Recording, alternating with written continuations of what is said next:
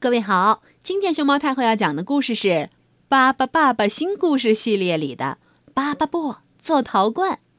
它的作者是法国的安娜特·提森和德鲁斯·泰勒，谢冯贝翻译，接力出版社出版。关注微信公众号和荔枝电台“熊猫太后摆故事”，都可以收听到熊猫太后讲的故事。巴巴爸爸爸爸妈妈巴巴巴拉巴巴巴里巴巴巴贝尔巴巴猪巴巴巴巴巴巴莱特巴巴拉拉。他们就是巴巴爸爸的一家。嘟嘟嘟嘟嘟嘟嘟嘟嘟嘟嘟嘟。一连好几个星期都没有下雨，巴巴爸爸家种的菜都被太阳晒蔫了。这不，全家人紧急动员，到处去找水来给菜地里的蔬菜浇灌。爸爸、爸爸和爸爸妈妈头顶上都顶着水罐和陶罐，手里提着水桶。巴巴拉拉、巴巴利波两个姑娘也提着两大桶水。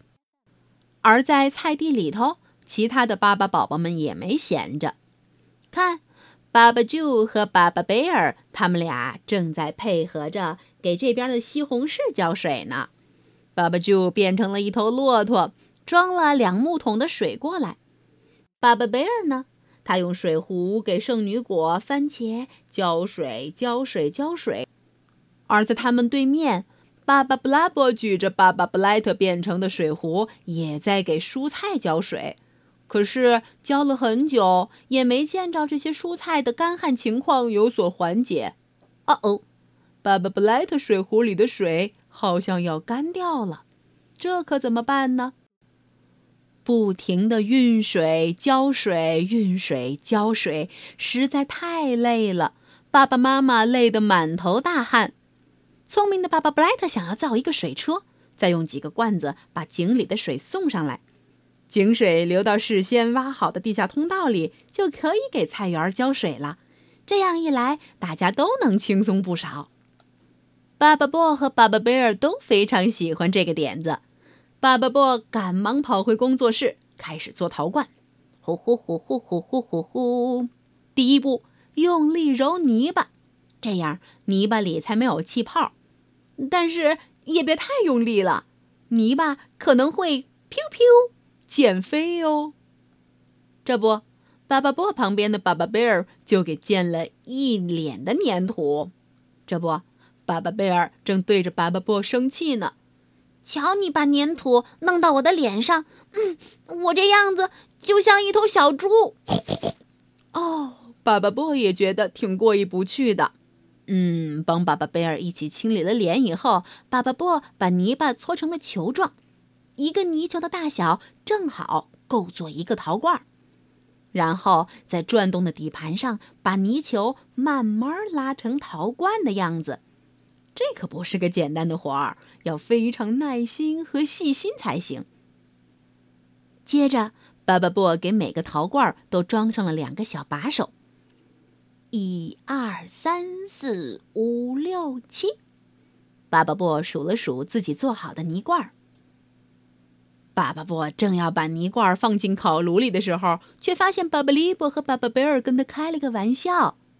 哦，原来他刚才数的七个陶罐里有两个是巴巴利波和巴巴贝尔变的，这下巴巴布还得再做两个才行。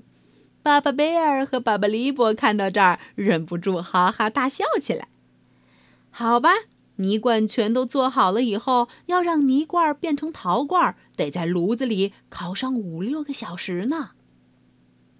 陶罐儿。终于做好了，一二三四五六七，正好七个陶罐。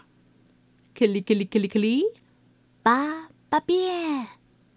还没等陶罐做好呢，其他人就已经开始给菜园浇水啦。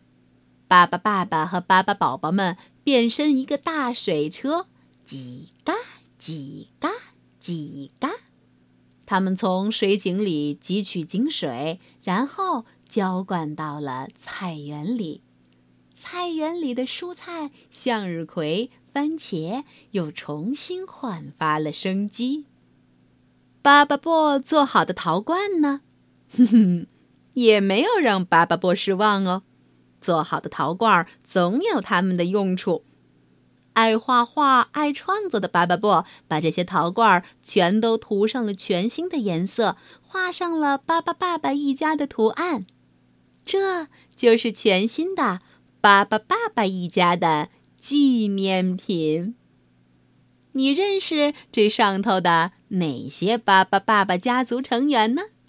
巴巴爸爸、爸爸妈妈、巴巴布拉、巴巴巴里、巴巴巴贝尔、巴巴猪、巴巴波、巴巴布莱特、巴巴拉拉，他们就是巴巴爸爸的一家。